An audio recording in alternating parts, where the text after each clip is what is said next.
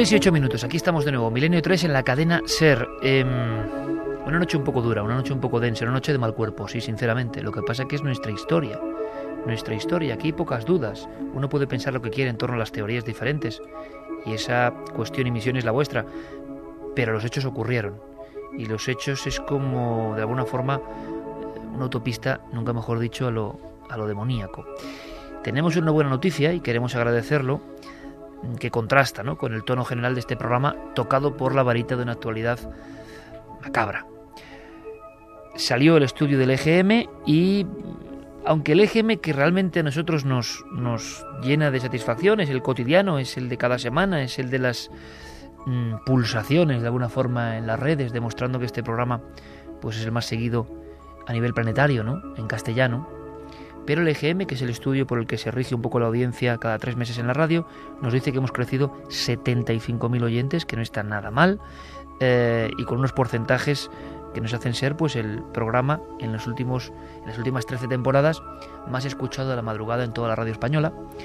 Así que gracias, 483.000 oyentes de media, 75.000 oyentes más. Así que Javier, Santi, Geray, eh, Noel, por supuesto, también, Fermín, Guillermo Diego, Javi Pérez Campos, Carmen, enhorabuena, felicidades. Enhorabuena, Iker. En un tema tan, ¿eh? en una noche tan, tan tremebunda, pero lo estamos viviendo, eso está ocurriendo y habrá que esperar acontecimientos, ¿no? Eh, uno piensa que no va a vivir ciertas cosas y luego ve y las vive. es como el teatro del delirio. A veces la realidad, lo decimos, ¿no? Supera cualquier ficción. Si lo pensáis bien, la realidad rotunda cotidiana que vemos supera muchas veces los casos que algunos muy sabios ellos dicen que son muy delirantes o muy raros que contamos aquí. Y resulta que luego lo ordinario es mucho más terrorífico. Vamos con, porque hay muchísimos mensajes, los escuchamos y enseguida entramos ya con Milenio te responde. Vamos con los mensajes. Bueno, si quieren pueden ver en Twitter que Clara Tauces está publicando muy interesante las escrituras de algunos de los asesinos, como nos muestra la letra que venía en el sobre que mandan a los padres de Anabel Segura, los asesinos, y el análisis que hace Clara de esas letras. Clara Tauces siempre muy activa en las redes. Don Duque dice cadena perpetua y endurecimiento de cárceles que encima viven a cuerpo de rey. Ese mensaje de Don Duque se ha oído en otros muchos mensajes. Es como un clamor Mucha gente que está ya muy harta. Normal. Roberto Resino, ¿os imagináis a Estados Unidos escarcelando a Ted Bundy o a Albert de Salvo? Imposible. ¿A sus homólogos en España? Sí. Imposible. Eugenio Olmos, movilizaciones por cierre de televisión e impasibilidad con psicópatas, terroristas, violadores, sociedad muy enferma. Eso es curioso, ¿eh? Se manifiesta uno por casi todas las cosas y muchas evidentemente están justificadas. A mí, yo lanzo la pregunta, ¿eh? y no soy nadie, pero a mí me sorprende mucho que nadie haya salido a la calle pero en tromba con esto que está pasando. No sé. Es curioso.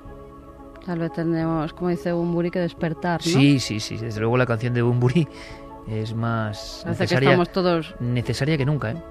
en un sueño profundo, alelados. Bueno, pues a ver si vamos despertando. Borja dice cuántas veces habrán retumbado estas palabras en la cabeza de los padres de Anabel. Da pavor y tristeza pensarlo. Isabel, en estos momentos me alegro de vivir en Estados Unidos. Aquí no se deja libres y con 400 dólares se paga terroristas ni asesinos. ¿En qué país sucede eso? Verónica Villaplana dice la grabación falsa de Anabel Segura, pobre chica, la habían matado nada más capturarla. ¿Cómo pueden jugar así con las familias? Garby Villar, yo lo siento si alguien no opina así, pero yo como madre me hacen eso a mi hija y ese tío el día que salga de la cárcel no da más de 15 pasos. Me dirán que eso no me devolvería a mi hija, pero él tampoco iba a disfrutar de vida porque la justicia en este país es de vergüenza. Raúl Manuel Pérez, solo con escuchar la supuesta voz de Anabel y al secuestrador se me hiela la sangre.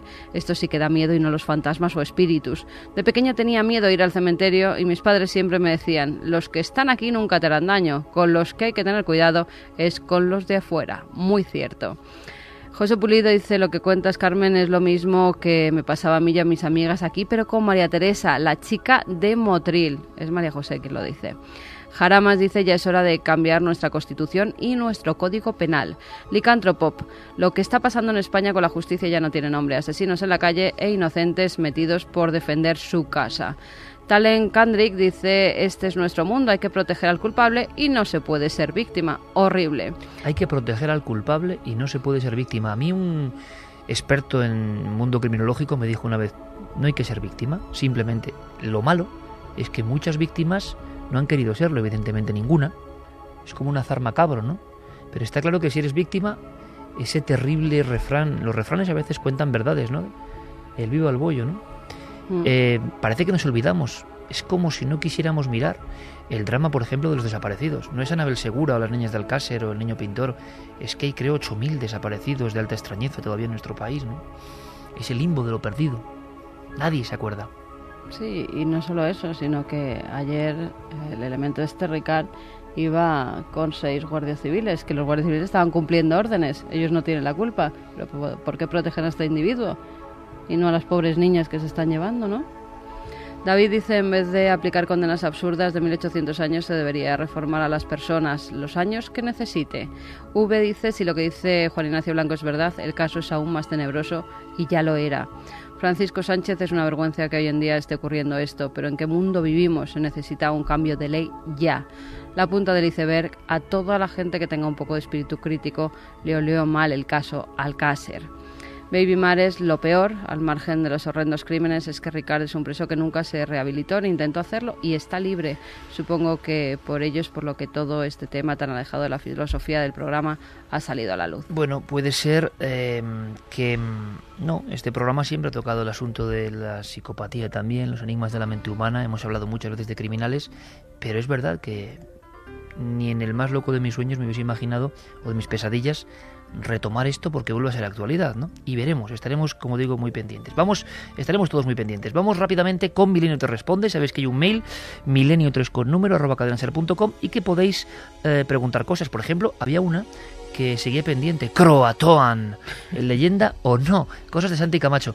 Yo re- recomiendo a todo el mundo encarecidamente que aguante, que aguante porque viene una versión musical en Made in Santi Camacho muy interesante, una canción en homenaje a ritmo de rap sobre los Illuminati.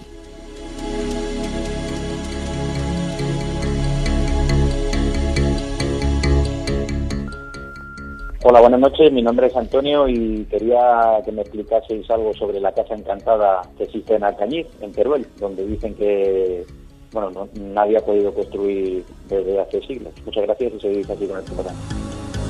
Casa encantada en Alcañiz, no es fácil, ¿eh? Re- Es que las casualidades, ¿no?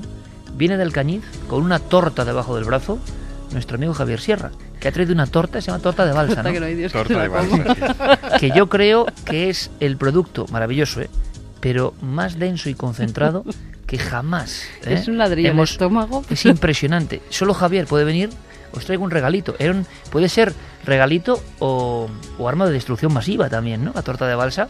Eh, pero bueno, que tiene mucho predicamento allí en Teruel. Como buen turolense ha estado en tierras de Alcañiz, presentando la librería, nuestro amigo Javier Sierra. Sí, eh, ha sido la buena noticia del día. Se ha inaugurado una nueva Eso es un milagro, ¿eh? Sí, sí, desde luego. En esta época en la que estamos, que se abre una nueva librería y que me hayan llamado para apadrinarla, bueno, yo me he sentido muy feliz, evidentemente. ¿no? ¿Y has sabido algo de esto de Alcañiz? Eh, Una bueno, hay casa una, donde no se construye porque está encantada. hay una historia, yo no la conozco muy bien, pero, pero hay una historia que el, eh, habla de una leyenda en el palacio de la familia Ram en Valladolid, que es en Valladolid, perdón, el efecto torta, ¿no? Totalmente. Que eh, se supone que está encantada desde que eh, un niño, hijo de la familia, eh, digamos que robó una hostia consagrada eh, durante su comunión y allí y la profanó dentro de la, de la casa. Es una historia del tiempos de los moriscos. Desde entonces parece que no se puede construir en el, en el local, pero yo creo que es más Leyenda. sí, más leyenda urbana, más, mm, en fin, una bonita historia para contar en internet que otra cosa.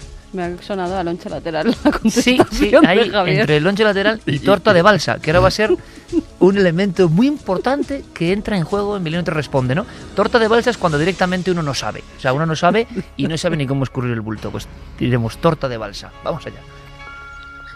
Hola milenario, buenas noches. Soy Asier de Baracaldo y me gustaría que Javier Sierra me dijera lo que sintió, eh, su experiencia personal cuando estuvo encerrado en la Gran Pirámide. Nada, eh, un saludo a todos y buenas noches. Lo preguntaba Sier, eh, Javier, bueno, ha dejado pistas muchas veces y, hombre, Milenio 3 tiene que ser, responde, tiene que ser breve, ¿no? Pero, mm, ¿cómo responderíamos a este amigo? Eh, Pues muy breve, con una sola palabra. Lo que sentí fue disolución. Es como si me desintegrara durante un tiempo que es difícil de calcular en la oscuridad impenetrable de la Cámara del Rey de la Gran Pirámide. Fue una experiencia, eh, en fin, desagradable en, en un primer momento, pero reveladora después. Desagradable y también revelador lo que le ocurrió al doctor Gaona. Nos preguntaban, ¿verdad, Javi, la semana pasada por qué le pasó al doctor Gaona después de la experiencia del Teatro Cervantes? Resumimos, una experiencia de grabación e investigación en directo de cuarto milenio, un científico como el doctor Gaona, eh, bueno, pues intenta involucrarse en ello y en, cierto, en cierto momento de la noche está solo en ese lugar donde pasó eh, un rosario de misterios o incluso un crimen en escena y él nota una presencia, pero que lo ha dejado muy marcado, una presencia clarísima. Pero él ha contado en alguna ocasión también que en días sucesivos en su propio hogar sintió cosas raras. A un científico como él esto le resquebrajó los esquemas. Hemos querido ir un poquito más allá y responder a algunas de las preguntas de Benito Responde con el propio Gaona, que nos cuente qué pasó, doctor, en los días que vinieron después de aquella experiencia en Almería.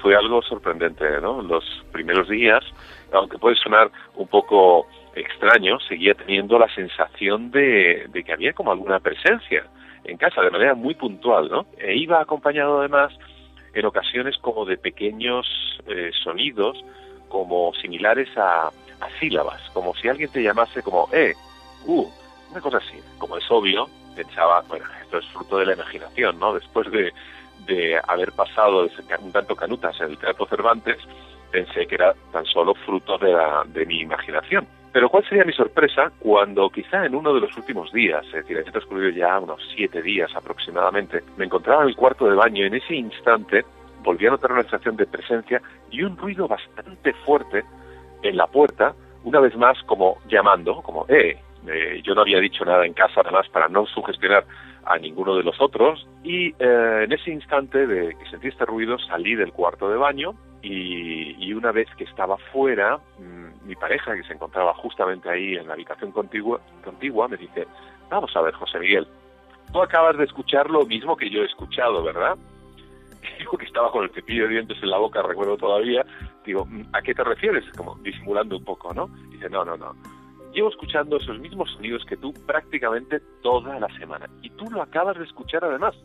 No puedes negarlo. Dije, reconocí evidentemente que había escuchado esa, esa, especie como de llamada y lo que evidentemente me sorprendió es que terceras personas también fuesen capaces de escuchar el mismo sonido, ¿no? Lo cual además me llenó de bastante inquietud, pero bueno, eh, lo fui aceptando, la cuestión duró dos o tres días más y finalmente desapareció. Esto fue la, la segunda parte del teatro.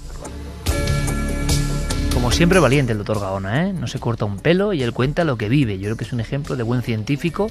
A veces cuando uno está cerca del misterio, el misterio como que le acompaña, ¿no? Durante cierto tiempo. Es curiosísimo. Y nos relataba además que él nos relataba que, bueno, unos días después se encontraba con el doctor Persinger en Estados Unidos y cuando le contaba esta experiencia esperando impresionar a Persinger, él se tomó eso como algo absolutamente cotidiano y le dijo, bueno, es que cuando uno va a estos lugares impregnados, a veces se lleva consigo parte de esa impregnación. Y, son dos científicos, ¿eh? Dos científicos. Continuamos. Hola, buenas noches. Quería preguntar qué ha sido del caso de la calle Almagro en Málaga, en el que en un bloque de casas ocurrían supuestos fenómenos paranormales, como objetos volando, bombillas que explotaban sin explicación, voces extrañas que no se sabía de dónde procedían y bueno, se habló de un posible plan para echar a la portera porque bueno, que era un trabajo que querían otros y me gustaría saber si se ha descubierto esto o si los fenómenos continúan. Por lo que yo tengo entendido, los fenómenos cesaron. Hmm.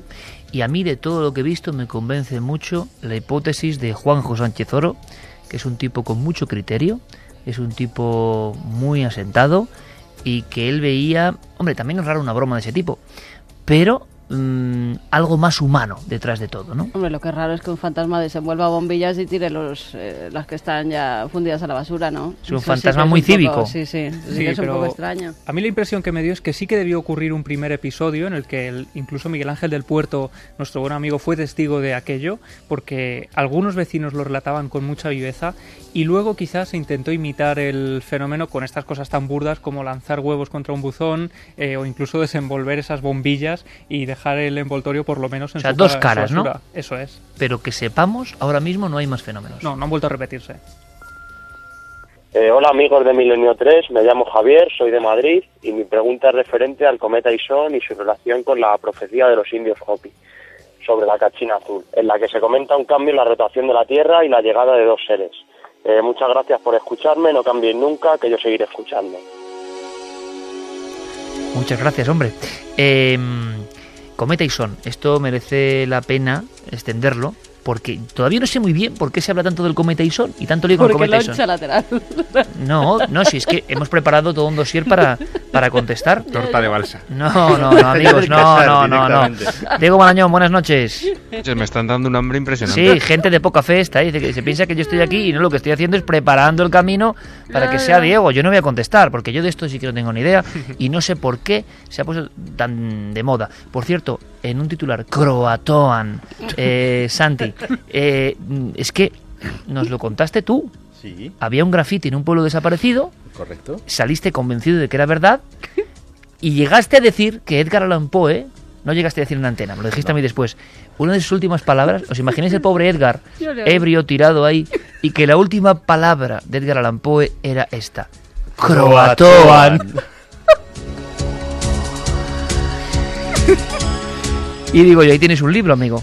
Si Edgar Allan Poe, primero que... Que yo, el dato oficial- es bastante apócrifo, las cosas Ah, como son. vale, vale, porque lo que yo sé de Edgar Allan Poe, he leído algo, es que dijo, Dios se apiade de mi pobre alma.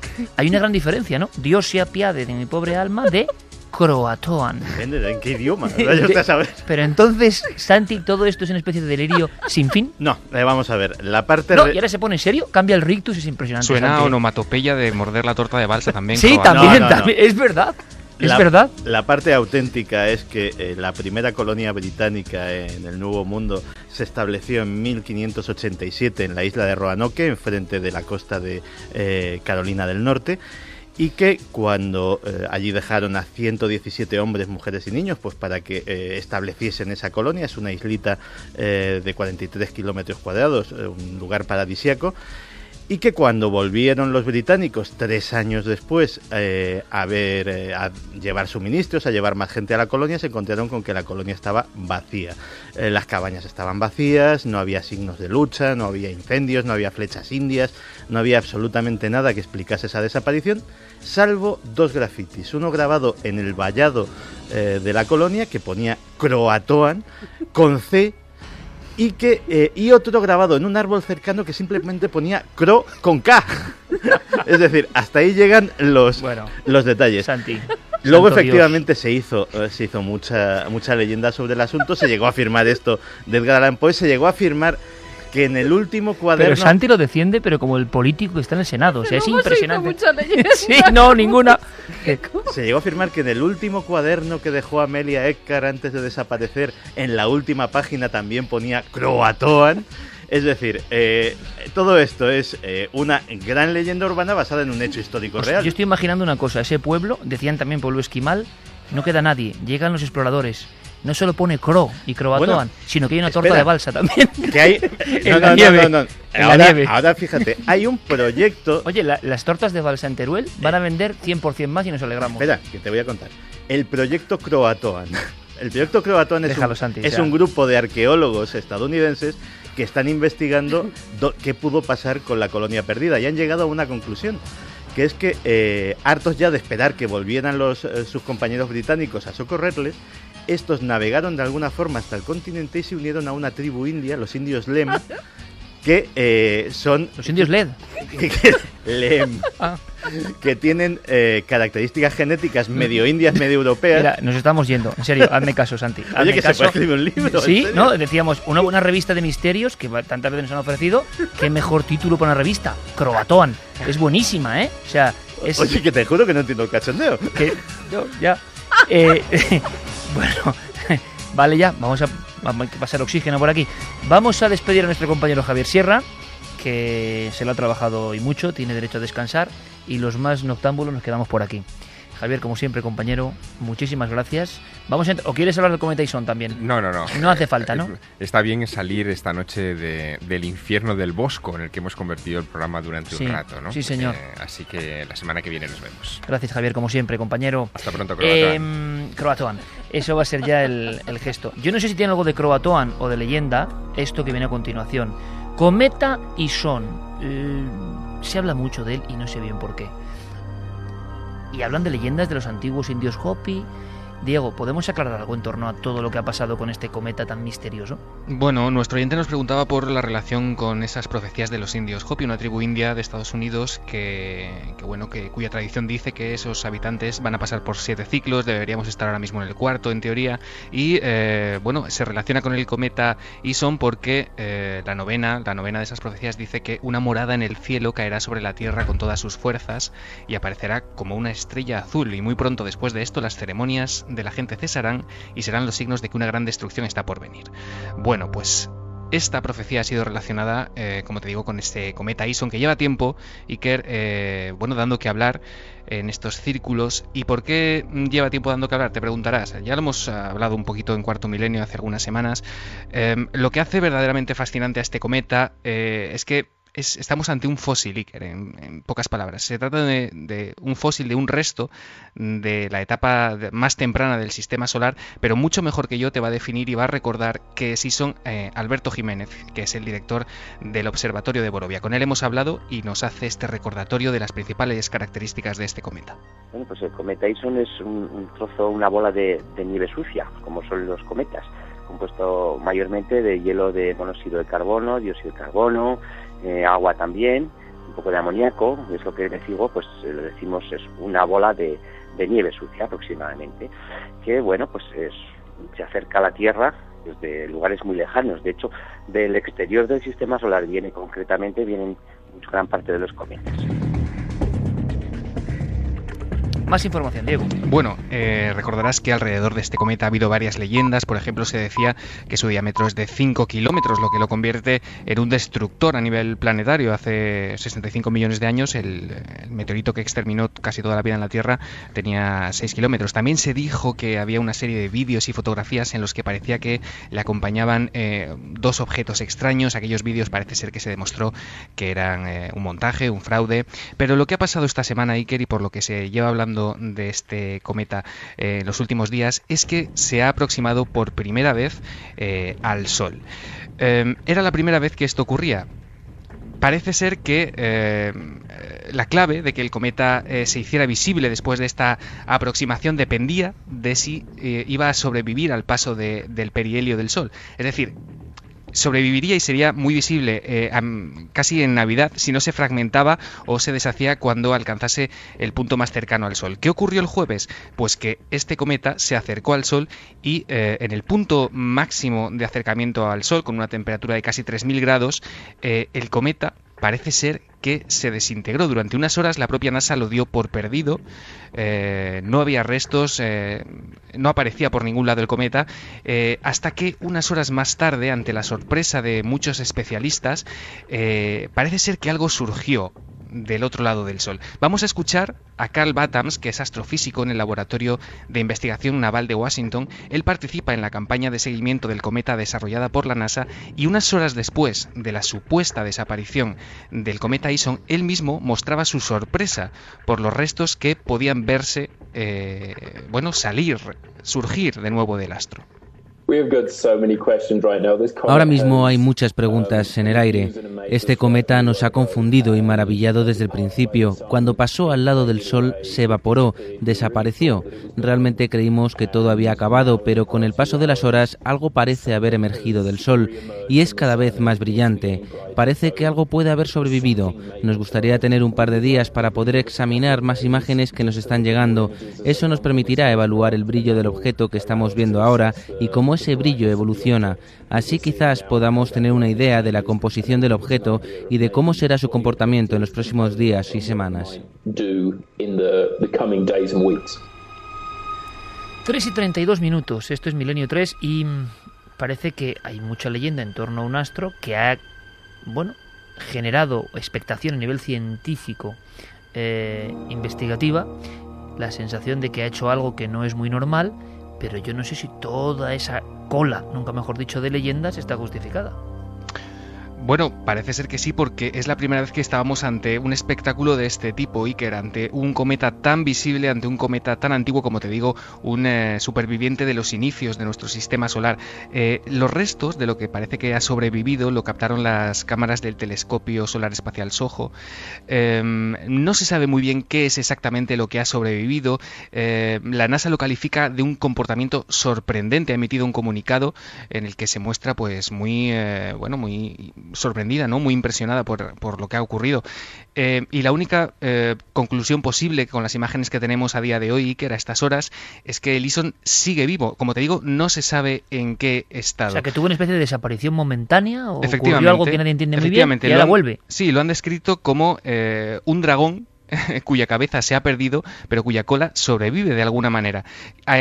¿Qué va a ocurrir a partir de ahora? Bueno, también hemos hablado eh, con Alberto Jiménez sobre, sobre lo que se ha podido observar aquí en España y sobre sus eh, predicciones, digamos, de lo que puede ser visible eh, a partir de esta semana sobre este cometa la verdad es que tengo una fuente, tenemos una fuente de información aquí en el observatorio de, primera mano, en este caso, que es eh, una colaboradora nuestra que se llama Estrella Jiménez Gómez, que está en el Centro de, Astrofísica de Bangalore, en la India, trabajando donde hacen un está, está eh, la comisión de seguimiento directo de este cometa y, directamente nos informó de que a pesar de que en los periódicos había aparecido y la propia NASA anunció que se había eh, que se había disuelto, que había desaparecido, no, en realidad, como hemos enterado ya, ya nos hemos enterado ya todos, eh, ha sobrevivido un, el núcleo, parte del núcleo, y eso sí ha cambiado de, órbita. Entonces, eh, no se sabe muy bien todavía cómo va a actuar este resto del cometa que queda.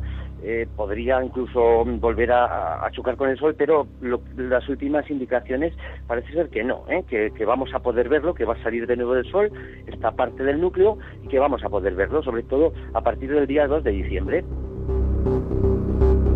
Bueno, atentos estaremos al cometa Ison. Em, es curioso eh, porque muchos incluso hablan de su relación simbólica casi con la estrella de Belén, la estrella de la Navidad.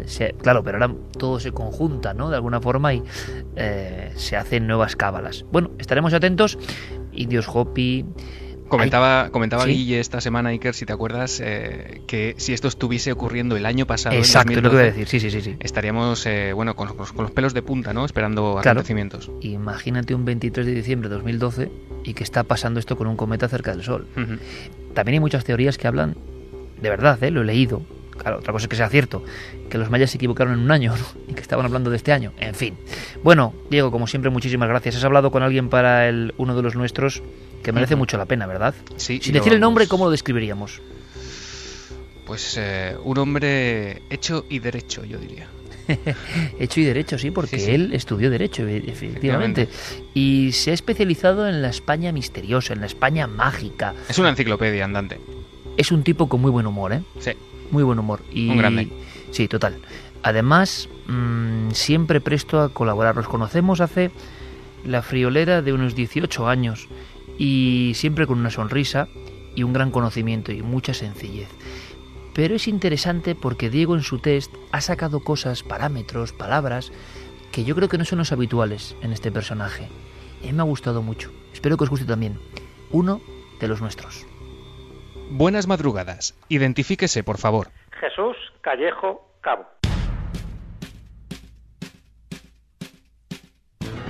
Las piedras ricas son falsas. Buenas noches, Jesús. Más falsas que un euro de corcho. Estamos hablando de muchos años de trabajo, de investigación, de escritura. Cuando uno se convierte en lobisomi, normalmente cuando se es el séptimo y jugaron consecutivo, aquellos que hacían la puñeta a los seres humanos. Se transforma en hombre lobo solo los viernes que cae en luna llena. Con Jesús Callejo, ¿qué tal? Buenas noches. Hola, buenas noches. ¿Cómo estás? Muy bien. Todo lo que sé, o mucho poco que sé de la radio, se lo debo a él. Va a ser el bombazo. ¿Eligió usted al misterio o el misterio le eligió a usted? ¿Qué fue antes, el huevo o la gallina? Desde luego el misterio está por todas las partes, es difícil elegirlo. Sencillamente se vive, se mama. ¿En qué ocasión lo ha sentido más cerca? Pues en cada momento que abro los ojos. Ahí me doy cuenta de la grandeza que es la vida y del misterio que es el universo. ¿Cuál es su enigma predilecto? Mi enigma predilecto es el corazón del ser humano, los enigmas que puede albergar un solo ser humano en un momento determinado. Indíqueme un lugar mágico al que siempre querría volver. León, por supuesto. ¿Y uno al que jamás regresaría? Nunca he estado en la Antártida, pero tampoco me apetece. ¿Somos producto del azar y la evolución o hay algo más? Por supuesto, es evolución, pero la evolución está hecha de distintos azares, que es la palabra que damos cuando todavía no comprendemos su mecanismo. ¿Qué hay más allá de la muerte? Hay un amanecer. ¿Teme la llegada de ese momento? No, lo espero con curiosidad. ¿Supersticioso? No, da mala suerte. Es usted abogado, pero se interesó por el misterio. ¿Había mucho fantasma en el mundo del derecho? Sí, por supuesto que sí, en el mundo del derecho y en muchas disciplinas de la vida. A lo mejor por eso me interesó el misterio, para intentar determinar quién es un fantasma y quién no. Defina con tres adjetivos a Juan Antonio Cebrián. Un gran hombre, un gran amigo, un gran divulgador. Si cogemos un periódico de hoy mismo, ¿fue La España extraña un título profético? Yo creo que sí. Eh, España es muy extraña, la forma de la piel de toro ya lo indica y por supuesto cuando indagas, cuando rascas, cuando investigas te das cuenta de que es mucho más extraña de lo que nos podemos imaginar. Está al frente de un museo muy especial que acaba de abrir sus puertas. Cuénteme. El Museo de la España Mágica es el único y por lo tanto el mejor. Recomiendo su visita para darnos cuenta de que no solo de historia vive el hombre. Escribió un libro que abría el mundo del misterio al público infantil. ¿Qué tal las críticas de los chavales? Las críticas siempre han sido muy favorables, pero más favorables han sido los dibujos. Me imagino que este tipo de libros que van ilustrados, las imágenes entran más que las palabras. Desde luego, no he tenido ninguna crítica mala. ¿Qué es una brújula? Por supuesto, una viejola montada en una escóbula. Y también un programa de radio en el que estamos embarcados unos cuantos amigos y yo. ¿En qué cree Jesús Callejo? Creo en la vida, creo en el amor. ¿Cuál ha sido el fregado más grande en el que se ha metido?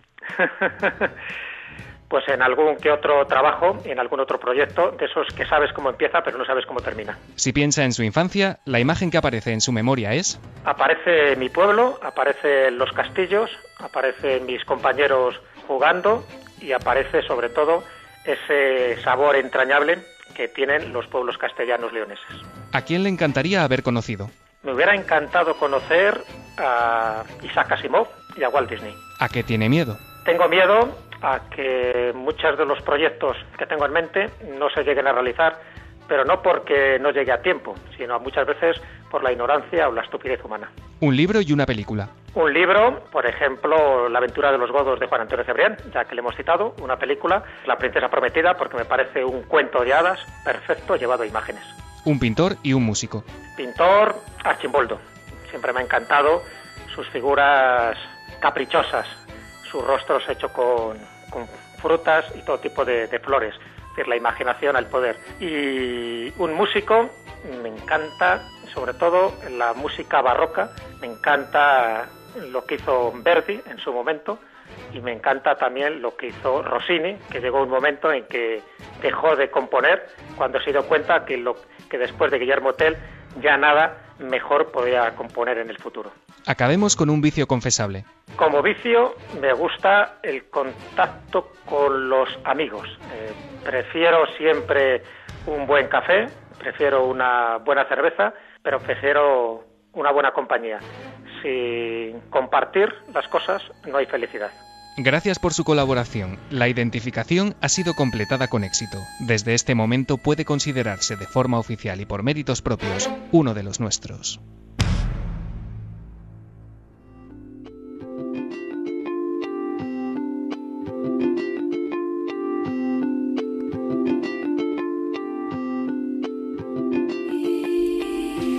Tres y 41 minutos. Don Jesús Callejo, uno de los nuestros. El test de Diego Marañón. El fondo, Mike Oldfield. Algo un poco angelical que no nos viene mal. Por cierto, Diego, felicidades. ¿Cuántos te caen? 22. Ah, muy bien. Estás en lo mejor de la vida, amigo. Gracias por tu trabajo y por estar en la nave siempre. Un abrazo, compañero. Un placer estar aquí. Un abrazo. Felicidades. Gracias. Esta música que pone Jeremy Martínez. Y es que es verdad, yo estoy redescubriendo a Mike Oldfield. ¿eh? Dije un día algo que creo que es injusto. Hizo Tubular Bells y luego siempre intentó volver a hacerlo y no es verdad, no es verdad. Tiene auténticas obras maestras. ¿Qué pasa con la música? A veces es como los libros, ¿no? Uno la redescubre, mmm, se acopla en paralelo a su existencia en ese momento y se vuelve a producir la magia, ¿no? Me está pasando con Mike Oldfield, me está pasando con Neuronium. ¿eh? Michael Hugen tiene muy buenas composiciones antiguas. Pero ahora vamos a algo que también de alguna forma ha sobrevolado hoy. Criptogrupos, sociedades secretas. Hablamos de la más célebre, Santi.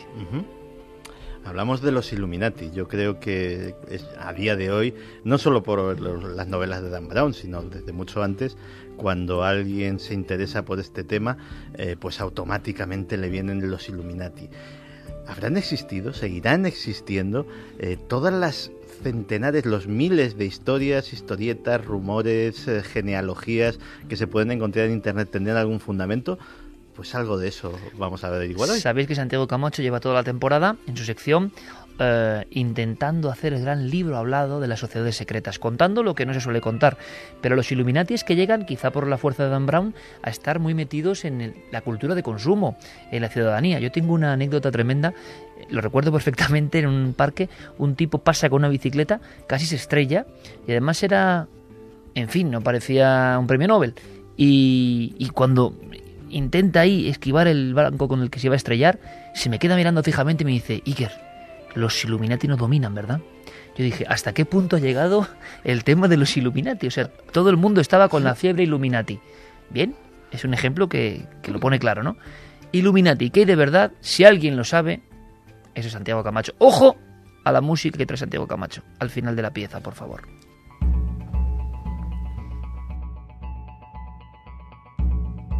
En la madrugada del 1 de mayo de 1776, nació en la ciudad bávara de Ingolstadt la que estaría llamada a ser la sociedad secreta más célebre de todos los tiempos, la llamada Orden de los Perfectibilistas, también conocidos como los Iluminados de Baviera, y que pasaría más tarde a llenar millones de páginas como los Illuminati.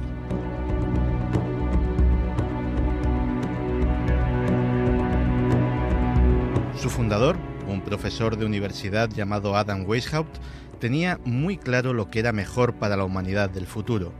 Un mundo en el que fuera abolida la monarquía y la religión. Un mundo sin fronteras, gobernado por los dictados de la razón y de la ciencia. Para conseguir este fin, decidió crear una sociedad secreta a imagen y semejanza de las dos organizaciones que él consideraba las más eficaces de su época, la Compañía de Jesús y la masonería. De los primeros tomó la estructura organizativa y de los segundos los rituales y los símbolos. Cuando llegó el momento de expandir su reducido núcleo de adeptos, tuvo la que posiblemente fue la idea más revolucionaria en la historia de las sociedades secretas. ¿Por qué no infiltrarse en el núcleo de la masonería y reclutar allí a sus nuevos miembros, generando lo que sería una sociedad secreta dentro de otra.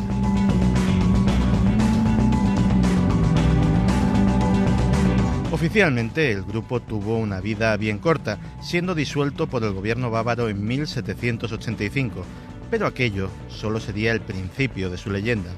Para muchos, los Illuminati no se habían disuelto, simplemente habían pasado a la clandestinidad, para cumplir sus objetivos con el mejor camuflaje posible, la no existencia.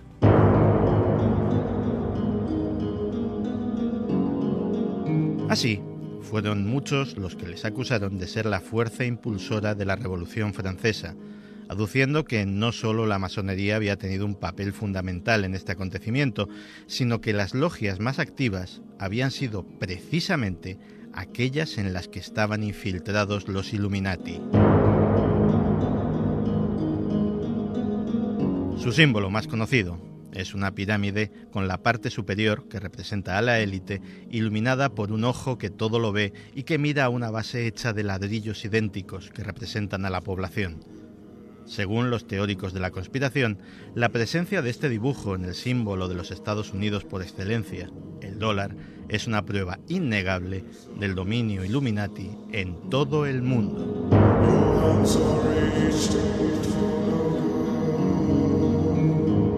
Para los modernos teóricos de la conspiración, los Illuminati han conseguido con el paso de los siglos controlar un sinfín de organizaciones.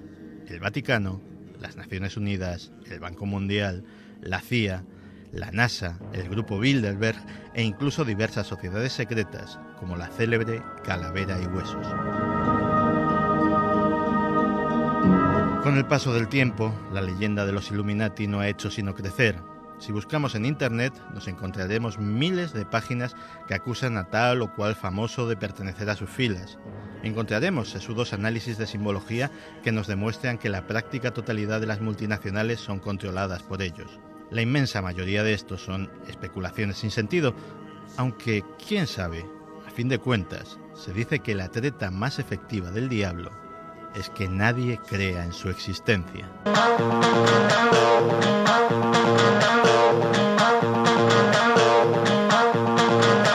Illuminati, a secret society do exist.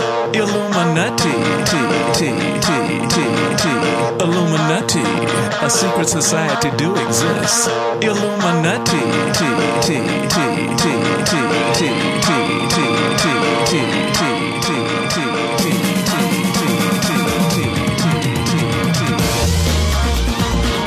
3 y 48, Santiago Camacho se ha convertido en una especie de robot que baila este trepidante ritmo Illuminati. Ti, ti, ti. Bueno, es increíble, Santi. ¿De dónde sacas esto? Esto es el genial Fatboy Slim que hizo esta canción para la banda sonora de Tomb Raider, que los malos de Tomb Raider eran precisamente los Illuminati. Y, eh, oye, si alguien no lo ha visto, yo creo que uno de los mejores vídeos musicales de la historia es uno de, eh, de Fatboy Slim con Christopher Walken de protagonista. Se llama Weapon of Choice. Yo no comento nada, pero vedlo que merece la pena. Pero esta música es que es especial y demuestra cómo el mito Illuminati se ha mantenido, ha pasado... Yo no sé si es más potente el mito que la realidad en el caso de los Illuminati.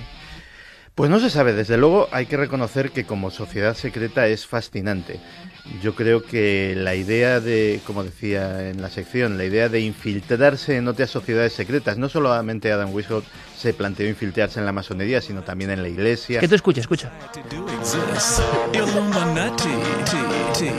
ha encantado. Me ha encantado, Santi, perdona, pero es que me ha encantado. Es como con un deje ahí, ¿no? Sí, sí, sí, es como pertenecer desde dentro. Hablando con conocimiento de Ahí causa, ¿no? está. ¿Yo qué coño estaba contando?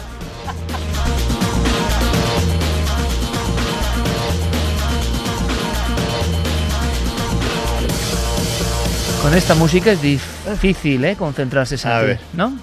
Estábamos diciendo eh, que la idea de infiltrarse en las sociedades secretas, de crear células eh, dentro de otras organizaciones, pues fue absolutamente genial y les hace imposibles de ser trazados. Eh, se sabe efectivamente que las, eh, las logias masónicas que fueron más activas, aquellas a las que pertenecían Danton, Marat, Robespierre en la Revolución Francesa, eran precisamente aquellas de las que se sospechaba que habían sido eh, contaminadas por, por los Illuminati bávaros. Y a partir de ahí, pues todo son especulaciones. Su salto a Estados Unidos, su relación con los Rockefeller, con importantes eh, familias de las finanzas norteamericanas, eh, su incluso implicación en la financiación de hechos eh, como la Revolución Rusa. Es decir, hay para todos los gustos. A día de hoy se les implica con el grupo Bilderberg, con muchas multinacionales que tienen esa pirámide eh, dibujada en sus logos de una forma más o menos esquemática o de una forma más o menos sugerida, y muchas estrellas del pop que no se Eso. sabe. A ver si puedes ponerme ayer otra vez el inicio, porque yo estoy realmente hipnotizado. O sea, no, no, sinceramente, y creo que el público también. Y bien, a ver, a ver, escuchad por favor, amigos. Esto es un mito como el del hombre quemado, ¿eh? Al mismo nivel. Escuchad el deje, la cadencia. Illuminati, a secret society do exist. Illuminati, T, T, T, T, T. Illuminati. Es solo Santiago Camacho.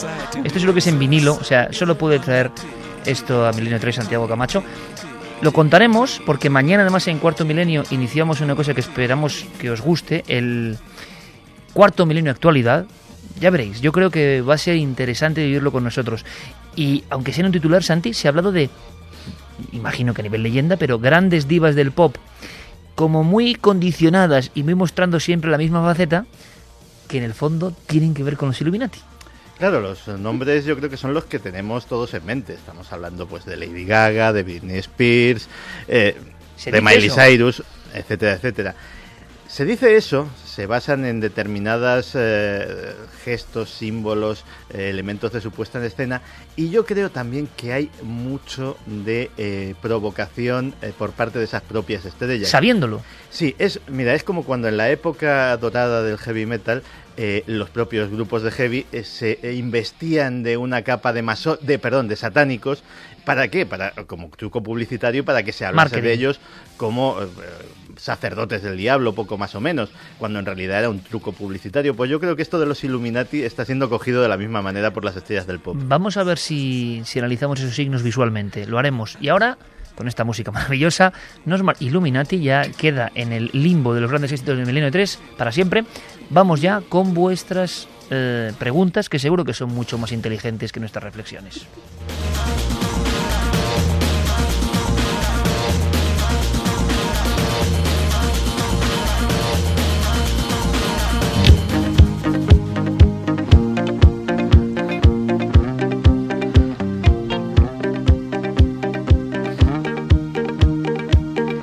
Segunda hora que llevas, ¿eh? Porque la primera habrá sido muy terrible, lo entendemos, y hemos descomprimido de alguna forma, ¿no? Pero vaya, es que estás aquí a mi vera y llevas riéndote una hora. A ver quién se concentra. Mira el pobre Santi, luego no sabe lo que dice. Le habéis dado la noche a Santi, ¿eh? Sí, sí, sí, sí, sí. sí.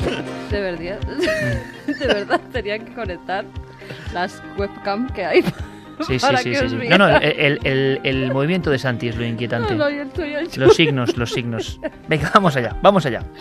Pues Pedro Abeja dice que, que, que hagas los Venga, venga, ya está, ya, ya, ya la estamos liando. que Venga. hagas tu Esto es... Eh, Este es... No, no, luego más. Es una vez y no más. Esto es para celebrar el EGM. ¿eh? Parece Venga. que vamos, mamá. Vamos allá. En fin, Darvos dice muchas gracias, Santiago. Voy a tener el Illuminati en la cabeza Claro, durante días. es, esa es- es nuestra operación secreta. Esto es manipulación mental, en el fondo. Fue como el hombre quemado. Lanzamos el testigo, la gente se quedó con ello, pero igual Eh. tiene luego... Pilar Ortiz dice que entre la torta de balsa, que han publicado una foto a todo Sí. esto.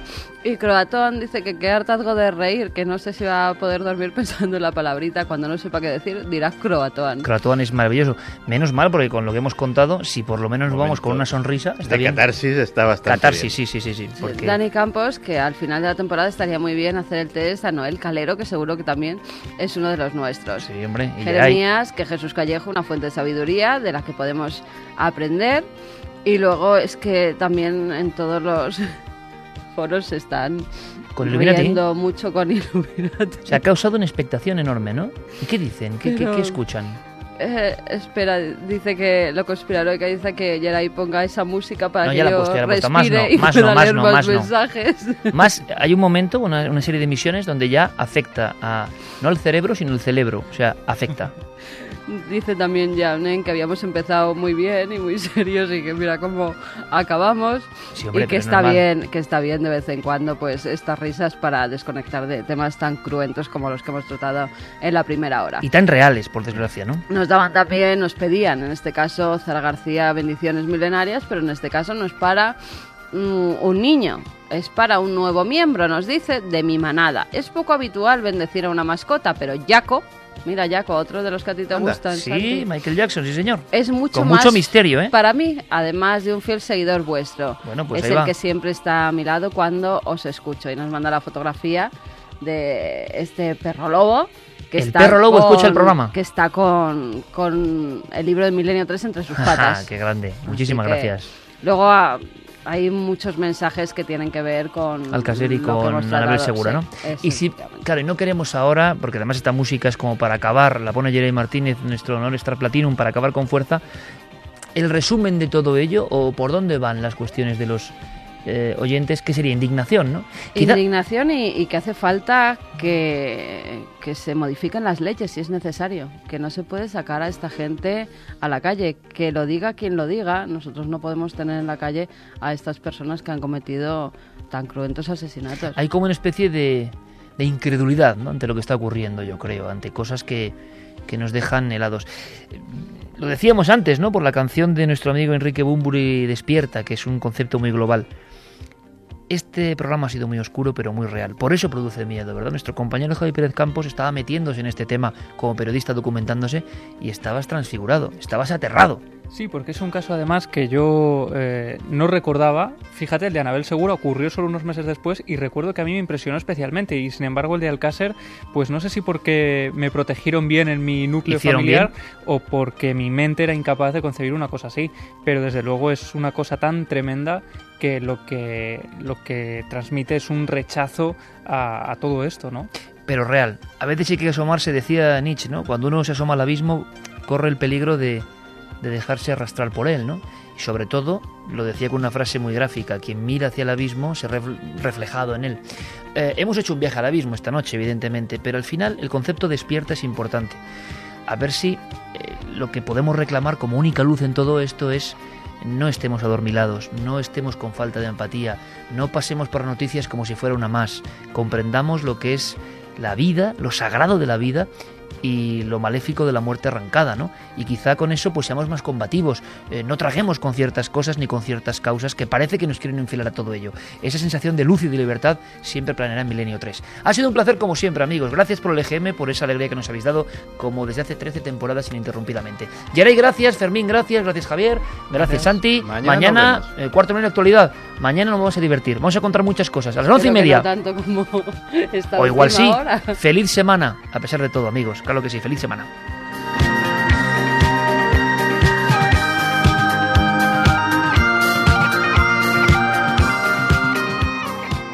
Milenio 3. En la SER.